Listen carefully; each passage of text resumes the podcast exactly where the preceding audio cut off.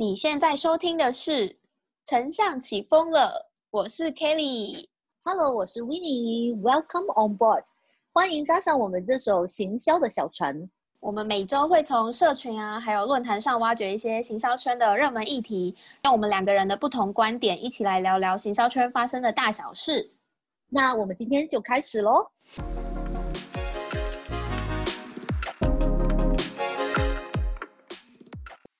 今天是十二月一号的下午十一点四十分，然后我们今天呢是我们的 podcast 第二集。诶你知道吗？就是其实从双十一开始到今年年底啊，其实不管是台湾跟香港，应该有蛮多档购物季的。像上个礼拜五，其实就是台湾的黑色星期五。对，香港这边其实今年开始的话，我觉得网购这一件事情是越来越厉害了。然后很多香港人开始有有参与这个黑色星期五的这个运动。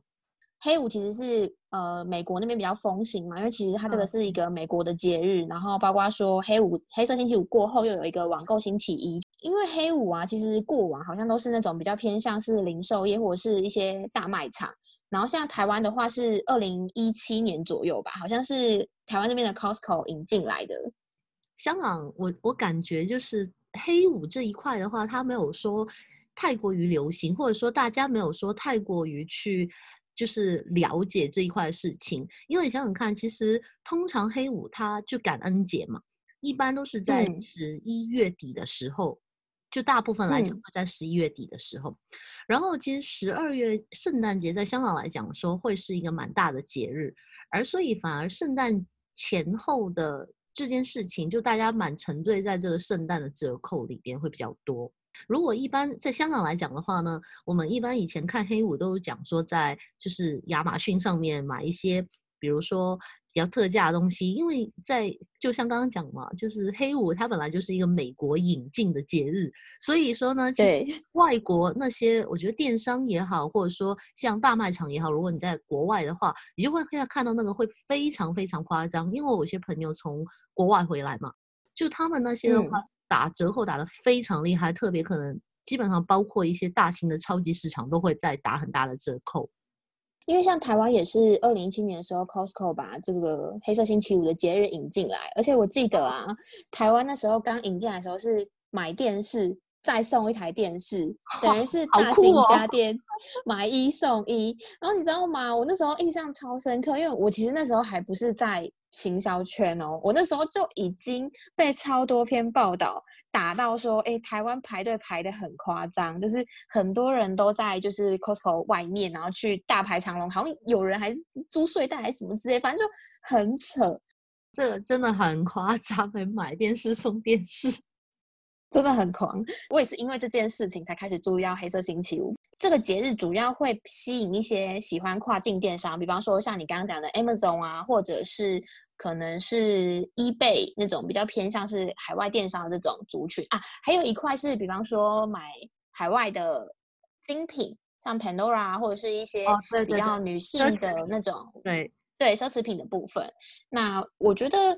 很有趣的议题是我们今天可以聊聊说，哎，为什么就是大家在呃，像一年四季其实会有很多购物节嘛，比方说十一月有一些双十一啊，还有黑色星期五，再来就是网购星期一。接着就是十二月的双十二跟圣诞节，我们今天可以聊聊说，哎，为什么大家会在这几个节日，然后都会有一些冲动性购物的行为，就是大家会控制不住你的理性，然后就会疯狂大买特买。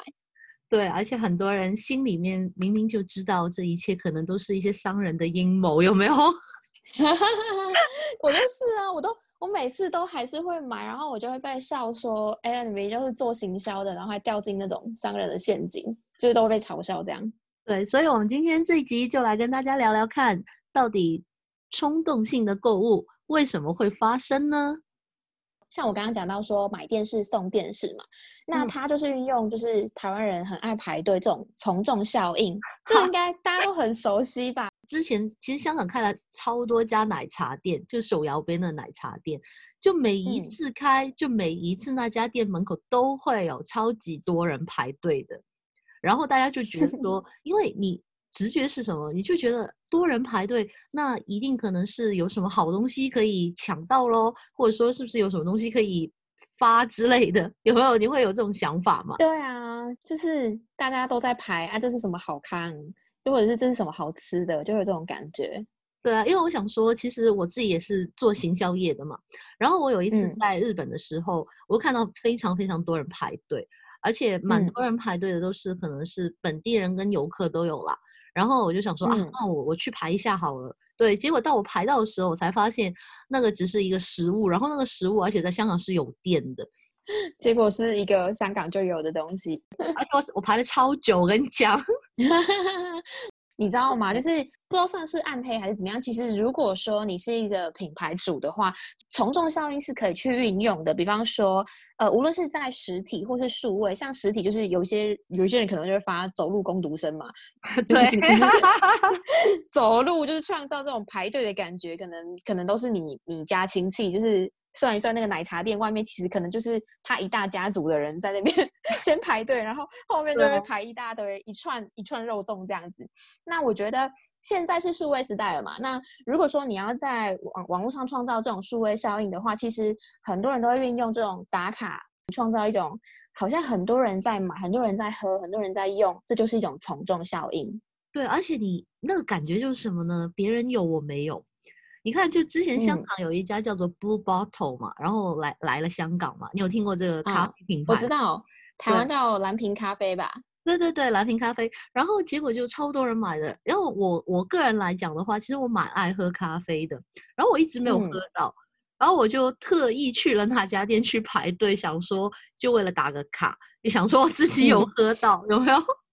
有一个叫做社群仪式感，然后一个叫社群制约化。这社群仪式感就嗯是你到饭店的时候啊，你会先把行李放下，然后你会先拍一个美美的饭店的房型。那有点类似说，如果你要运用这个仪式感的话，你可以在实体店啊去呃排队的时候去鼓励大家去拍你的店面啊或店官，然后让大家嗯去曝光你的这个品牌的店面或者是一些产品，那他就可以把它让它创造一种社群的从众的感觉，就是加仪式感这样子。哇，很酷哎！我觉得这个这个真的是，我觉得避免不了，是人性，你知道吗？而且呢，你知道我不知道在哪里看到一个报告，我忘记在哪里了，不要就是就大家听到的话，不要问我说哪里看到这个报告，我试试看找。那讲什么呢？就是说女性对于这件东西呢，比男性来的更加厉害。就是说，女性很奇怪，因为女性跟男性有点不一样，就是男性蛮少问身边男性的意见，但是女性是非常非常喜欢。就比如说，身边女生都有这个包包啊，我就要去买这个包包。有没有？你有没有发现这个事情？姐就是女性的那个购物的状态会比较不一样。因为你知道，女性她大家都喜欢是成双成对、一群群的嘛，有没有？就你很少看到说男生去上洗手间，有没有啊？你陪我一起去什么之类的，蛮少的吧？我刚也有想到这个，我中的时候女生超爱结伴的时候，要不要你可不可以陪我去上厕所？可是厕所没在隔壁，对，真的，为什么网购产品就大家一直就想说，那个零售产品有两种人是最好针对的，第一个就是嗯谁？第一个就是女生，然后第二个是谁？第二个就是小孩子。亲子类产品到底是谁做主去买这个东西呢？啊，也是女妈生。妈，对，有没有？所以我觉得这个其实从众效应来说的话，我觉得对女生这一块，可能我我无论是那个生活习惯也好，或者说一些就是，所以对女生来说更有那个特点在。你知道吗？我之前去上文案课啊，然后那个文案老师就说，你们的受众不要再卖给小资女了，小资女都快被你们弄到破产了。对啊，其实从众效应这个东西很有趣啊，它要讲可以讲很广，比方说像我们刚刚前面提到，就是排队嘛，然后跟就是数位的话，就是可能运用一些素人的口碑好评啊，而且其实你知道在直播中也有很多会运用这种从众效应，就是你知道直嗯播主啊，他就是讲说底下喊加一，那大家会怎么样？就跟着说，啊哎、加一加一加一加一，然后就会疯狂的造成一种从众的感觉。对，而且通常我跟你讲，最恐怖是什么？就当这些节日发生的时候，你的眼睛好像瞎掉一样。就有没有你之前有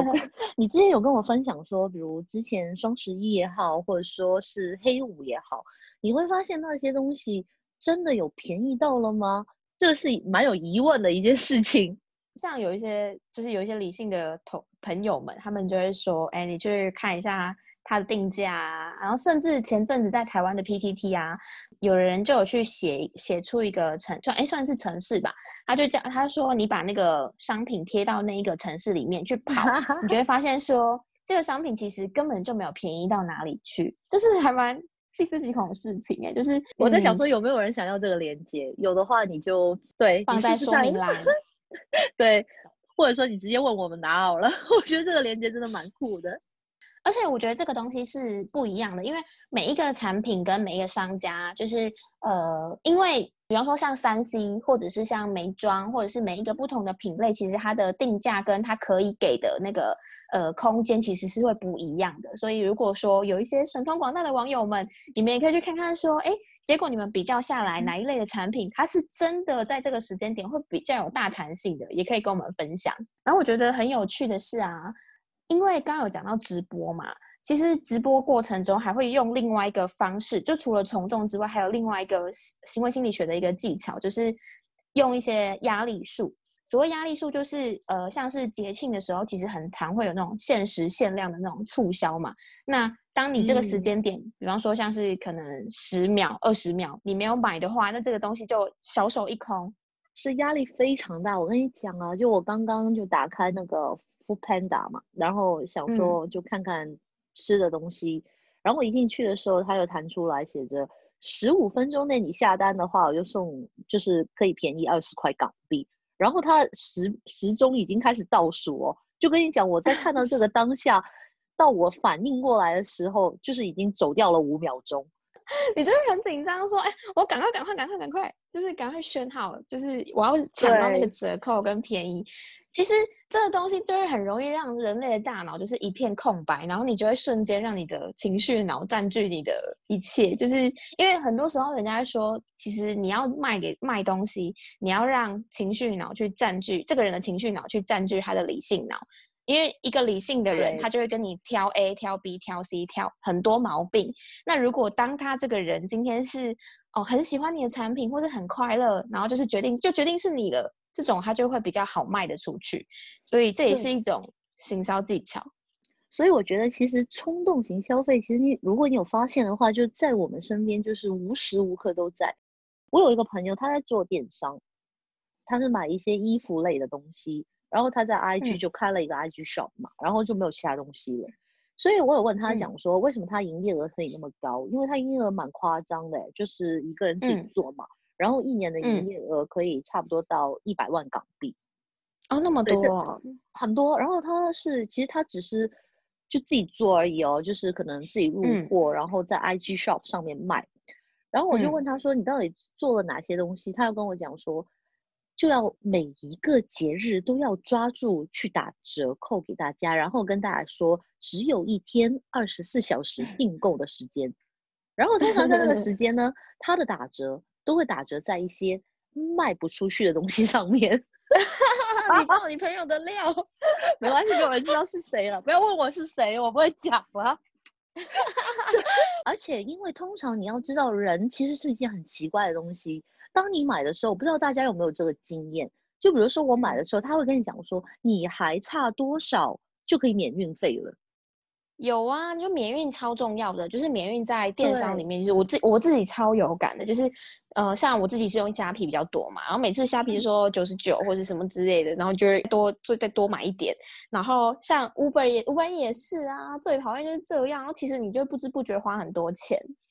对，所以你想想看，当我那个朋友他在做这一块打折的时候，他的重点其实。除了说要把一些没有那么好卖的东西去卖出去以外，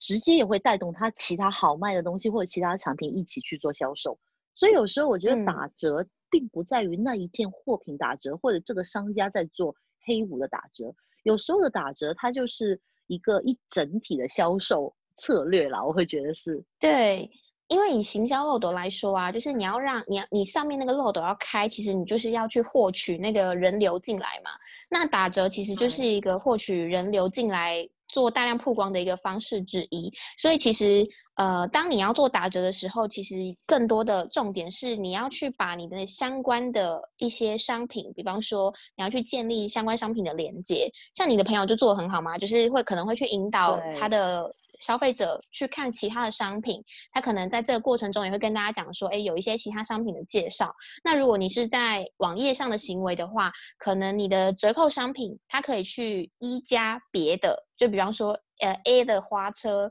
它可以去搭 C 的花车，那 C 的花车可能是畅销的或者是什么之类的，就是去带动其他的产品，让它的人流可以一直在这个网站逛街的感觉。对，真的，而且这这一，我觉得这一招非常有效。我们刚刚就一直在说，其实为什么黑五里面的冲动型消费嘛？因为我觉得人的思想都是很短暂的。就我们刚刚就说，多少秒之内你就要下单或者什么的。因为你有发现吗？当我们在逛网站的时候，或者说我就算在一家店里面逛的时候。当我选择性太多，或者说我很容易被其他东西吸引到，如果看我可能可能超过十五分钟的话，有可能我那一当下我就做不了那个决定去买东西。所以有时候这种，我觉得这种行销，或者说啊还有多少时间，或者说啊已经有多少人已经购买了，这些东西都是你那一个的 trigger point，就是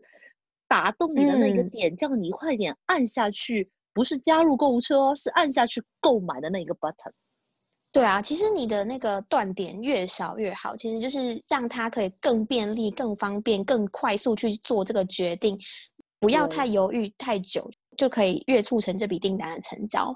然后我觉得有一个也是很有趣的，就是说在这个时间点啊，其实人类其实还蛮讨厌就是业务损失嘛。那举一个比较。嗯，比较简单的例子来说，就是当这个商品打折的时候，如果你没有去买的话，你可能就会觉得说，哎，那这一季接下来还会还会不会有这么高的折扣？如果我买不到，我怎么办？像很多人，就是我我我妈妈小时候，她就是那种明明就是超商已经。家里已经有卫生纸，他还是在超商特价的时候会去买卫生纸的人。然后我家就仓库就很容易常常有一堆卫生纸，你知道吗？重点都是那种很难用的卫生纸，纸质很粗的卫生纸。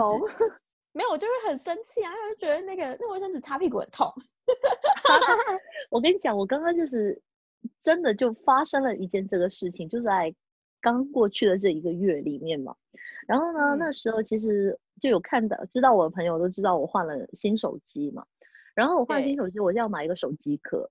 那我就看到在双十一的时候，就有一个牌子叫做 Castify，就是卖手机壳的，对，它可以自己制作之类的。好，然后我又看到他那天就写着说双十一就是三天之内买的话呢，他买一个就有九折，然后买两个的话，好像我忘记是八五折、七五折之类的。好，然后我逛了之后呢，我就觉得啊，这一个买的话好像还不够便宜，有没有？然后我就周围买，真的，我跟你讲，我是真的就有在问我公司同事之类的，然后我问我身边朋友，结果没有人要买啊。然后我就说啊，算了，那那个时候已经过去一天了，那我就说算了，那我自己上去买。然后自己上去的时候，我就发现我要买的那一个就不能再买了啊。嗯，你知道我有多气吗？然后我朋友就跟我讲说，那就算了，反正就九折而已，你就直接上去买就好了。我想了很久，我的心就觉得很不舒服，就觉得说我真的好像损失了一些什么之类的。因为原对我原本有一个折扣嘛，有没有？就我九折也是一件很很不错的事情嘛。因为那个手机壳没有很便宜了。就当然如果 Testify 有有人认识的话，就可以有没有赞助一下？哦，没有了，我买好了，可以可以联络一下我们。就是我觉得对赞助的事情不嫌多，有没有？干爹干妈，我们等你哦。没有，你知道吗？我可以懂那个感觉，因为女生很容易这样，就是你就知道那个最高就是可能有折扣，就是可以九折，我为什么要原价买？你就会，就算你有积蓄，你还是会舍不得。可是像像我男我男友，他就会说，你这是干嘛像大妈一样计较这些小钱？我就是没有办法，怎样？就是三趴也是钱呐，多少趴也是钱呐，没有错。就是有时候真的你没办法，因为你购物的时候，你的感觉就是说我希望有打折。但是，嗯，当你试过这个打折，然后你就可能回不去 原来的那个 价。没错啊，就是像我们，我现在其实我是用信用卡去拿那个折扣嘛，那当然有时候会加一些呃返利的网站，就是你可能就是知道说哦哪些可能会有一些额外的折扣，那当你有领过之后，你已经知道可以在哪里拿到这个比较高的优惠，你就不会再想说原价买，除非真的是非常挤一两块钱啊，就不会感觉到痛的那种，不然的话。傻子都要那个折扣好吗？除非你是郭台铭那种首富之类。所以你知道吗？我一直有跟客户讲，就是我们刚刚讲的是我们消费者的心态嘛。那如果在于客户的心态的话呢，其实我一直有跟客户讲说，不要打太大的折扣，或者说不要经常打太大的折扣。对，因为原因就是当你某一个，比如说明星产品，就打了一个突然很大的折扣的时候。你可能会觉得你回不去，因为消费者会觉得你这个既然可以打一个那么大的折扣，他未必要用一个原价去买。就好像我们在其实台湾很流行周年庆嘛，有没有专柜那边买？对，买化妆品买之类的。那当你知道它有那么便宜的话，你就会在周年庆可能会囤货。但是如果你说要用原价买的话，可能一般来说，除非你很有需要，不然的话你可能会想等。就等到它在打折的时候，因为你会知道这件事情一定会发生，这就是如果你一直去打折会发生的一些。就是遗憾吧，对 我我知道有一些品牌啊，其实我之前有服务过一些品牌，它是有点折到大家最后无感了。就是你你可以打折，你可以用打折去获取新客，可是你不能每一年四季都在打折，折到说大家有些品牌会折扣到折，大家觉得说这个品牌很廉价。其实你知道吗？Starbucks 在台湾已经有这种感觉了，哎，就是假的，竟然哦，就是。简单来说，就近几年它真的是太多优惠，然后想要走就是往更多的族群去走大众啊之类，那很多人就会那时候就会买一送一，就大家一起揪着去嘛。所以我之前就常听到很多人说，哦，星巴克现在已经不星巴克了，就是早期的时候，就是大家会对于星巴克是一个很高档的咖啡产品。那近几年，因为它真的是疯狂在打折，我不知道香港有没有，但是台湾真的很常买一送一。送到大家都无感了，我自己觉得啦。呼应你前面讲的，不要疯狂的打太多折扣，因为这个真的是会让你的品牌价值往下掉。呃，我我老板之前有讲过一句话，是说，呃，因为因为你的价格而来的人，也会因为你的价格而走。哎，肯定啊，绝对。我觉得这个这你老板讲的非常非常对。原因就是你想想看，其实可能像苹果。Apple 那个品牌嘛，其实你看呢，它很少很少会有一个折打一个折扣，没错，几乎不打折。对它，除非是一些很特别的地方，比如说开学季之类的，这个是为了它的某一个族群嘛。但不然的话，其实它平常就算你就算看黑五也没有打折哦。对啊，所以如果说有消费者是可能刚要做电商的话，其实也要注意说，就是。不要让自己的品牌掉入这种打折的迷思里面。如果说你的消费者没有打折就不买你的产品的话，你可能就要去仔细评估，说你的产品是哪里出了问题，或者是说，呃，为什么他们不打折就不买你的产品？非常同意。今天的最后呢，跟大家分享说，如果呢你平常是一个常常冲动性购物的人，其实不是你的错啦，一切都是商人的阴谋。而且而且，电商人妻有一句名言，就是当当一个社群行销的人呢，你们不能只是一个观察者，要当一个参与者。所以如果有那个男朋友啊，或者是老公老公啊骂你们说，哎，你们今天怎么又手乱乱买东西？你可以跟他说，我现在是在当一个社群的参与者，所以不要骂我，我就是在做观察行销这件事情。好了，认真来总结一下我们今天的主题。不论是黑色星期五，是双十一、双十二这些节日，为什么我们会有冲动性购物的行为呢？其实主要就是有几个行为心理学的应用。第一个就是从众效应嘛，也就是台湾人常说的排队的效应。那第二个就是说，呃，我们人类是厌恶损失的。就当你今天商品有打折的时候，如果你没有去买，你心理上就会有一些不好的感受，就会触发你去购买这个商品。那最后一个呢，就是压力术。就是运用一些限时限量的技巧，会让你不自觉的很想要在这个时间产生一些压力，让你会脑袋一片空白，然后赶快去购买这些商品。以上就是冲动性购物的几个行为心理学的方式。如果你是品牌端的话，也可以思考说要怎么把这些行为心理学的技巧应用到你的 UI、U 叉上面去规划。